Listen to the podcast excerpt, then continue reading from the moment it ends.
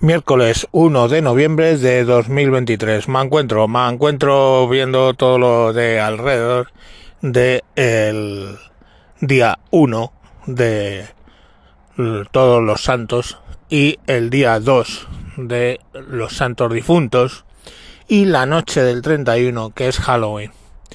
Eh, bien, todos sabemos Halloween de dónde viene, una tradición eh, de origen irlandés, luego llevado a los Estados Unidos y bizarrado completamente, donde niños, pues básicamente se dedican a uno, disfrazarse, dos, ir gastando bromas, tres, darse sustos y cuatro, recibir caramelos. O sea, mm, cuatro cosas que a los niños les encanta. Y cuando llegó aquí, pues bueno, pues cuando era hace 20 años, mi hija era muy pequeña, pues empezó a salir por la urbanización conmigo eh, a pedir caramelos y con otros niños y todo ese tema y yo siempre tenía caramelos en la urbanización por si venían los niños y se los daba. Eh, todos estos que con un malentendido nacionalismo dicen no, mi hijo no celebra Halloween porque eso es un invento americano, pues bueno, les recuerdo que no vayan a McDonald's cuando el niño lo pida, que no tomen Coca-Cola y no sé, y que no vean películas de Marvel, ¿no? Eh, para americanadas, pues ya tenemos unas cuantas. Eh, ya os digo, suerte, siempre lo digo todos los años, mucha suerte en tratar eh, a los niños de alejarles de dulces, disfraces, sustos y caramelos, o sea, y bromas, porque bueno, pues suerte con eso, vamos, no, no se puede desear de otra manera. Y bueno, pues eh, cuando lo estuvimos hablando en casa, bueno, primero vamos a qué es el día 1 que se celebra realmente, pues bueno, el 31 de Halloween ya lo hemos visto. El día 1, eh, ¿qué es lo que se celebra? O que celebra la Iglesia Católica. El día 1 de todos los santos, lo que se rezaba y se reza es por las almas del purgatorio. Con lo cual, en principio, todos los niños que han muerto antes de ser bautizados y por tanto están en el purgatorio, pues se reza por sus almas. Para, bueno, pues para que después de un tiempo en el purgatorio vayan, vayan al cielo. ¿Vale? Entonces este es el día uno por el que se reza por esos niños en concreto y por otras almas que puedan estar en el purgatorio y que nosotros no sepamos que están ahí. Eh, os hablo desde la óptica católica.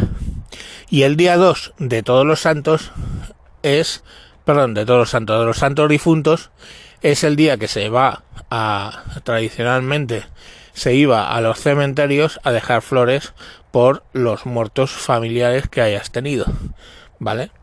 Y por lo que sea, el día 2 no es festivo y el día 1 es festivo.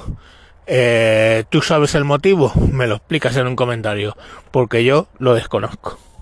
O sea, el día que tienes que ir a llevar flores a las tumbas de tus eh, antepasados no es festivo. Y el día que se supone que rezas por las almas del purgatorio, pues sí que es festivo. Pues las cosas esas que pasan en este país con los calendarios, raro. Y hablando de todo esto con, con mi sobrina, pues ella recordaba con tristeza, con verdadera tristeza, que es como puedes recordar cosas malas que te han pasado de niño, recordaba que su padre, por ser testigo de Jehová, pues tenía eh, que no les permitía celebrar Halloween ni disfrazarse cuando había disfraces, ni siquiera celebrar su cumpleaños, ni hablar, por supuesto, de Navidad y otras fiestas, digamos, católicas que ellos no podían celebrar. El 25 que recibían los regalos todos los niños de la barriada, ella no recibía regalos. El día de Halloween que salían todos sus amiguitos disfrazados a pedir caramelos, pues ella no podía. Y cuando era los días que había, mm, ¿cómo se llama esto? Eh, carnavales, pues ella no podía ir disfrazada. Eh, y hay que entender que era Ecuador y el riesgo era que te dieran bastante duro con un cable o con un látigo. O sea, no es mm, te vas a quedar aquí sin ver televisión. Eran otros tiempos. Ella tiene ahora 30 años y todavía recuerda mal ese tipo de cosas. De hecho, eh, dos días antes hablando, del tema, eh, ella mm, me dijo que cuando su madre se puso muy muy enferma con el nacimiento de uno de sus hermanos, el padre se negó a una transfusión. Y bueno, pues la señora se salvó, pues no lo sé, pero desde luego no quería que la transfundieran. Y esto pues viene eh, de la prohibición de ingerir sangre del Levítico, eh, pues bueno, estos señores entienden que iba a ser una transfusión es alimentarte con la sangre de otra persona. Y esto lo que me lleva a reflexionar es cuando una religión, pues, eh, te impide el normal discurrir de tu vida, ¿no? La suerte que he tenido es que he nacido eh, cuando ya el catolicismo estaba muy domesticado y si os fijáis, pues oye, qué imposiciones extrañas tiene el catolicismo y que por obra y gracia del Espíritu Santo nos saltamos, pues básicamente tener sexo eh, no reproductivo, eso es pecado gordísimo. Comer carne los viernes de cuaresma, pecado gordísimo. Y poco más. Fijaros en comparación con por ejemplo la, la religión islámica, pues que hace que la mujer vaya totalmente sometida al capricho y arbitrio de los machos de su especie, hasta el punto de que, bueno, tienen que ir acompañadas siempre por un varón de su familia para hacer un montón de cosas. Y en algunos países, pues tapadas que solo tienen una rejilla para ver el mundo. Y cuando no es una rejilla, ves una raya que solo se ven los ojos. O el mismo hijab, pues lógicamente, pues ya significa una sumisión. Eh, por supuesto lo del tema de la bebida, por supuesto lo del tema del sexo. En fin, tiene muchas más mm, limitaciones, digamos, ese Islam que no está domesticado frente a un catolicismo o cristianismo en general que está bastante domesticado a ese respecto.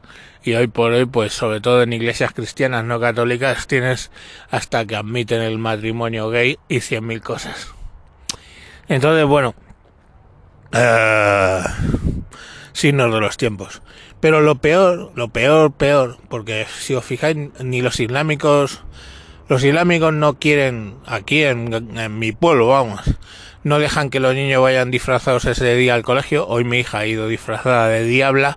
Pues bueno, imagínate, el diablo para los islámicos, como puede ser la leche en bote.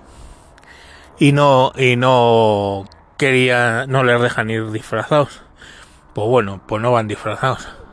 Pero cuando esas imposiciones a niños tan pequeños, esa forma de evitar que se mezclen con la gente. Entonces ver de que de repente una parte de la clase de mi hija no va a los cumpleaños, aunque les invito, ¿eh?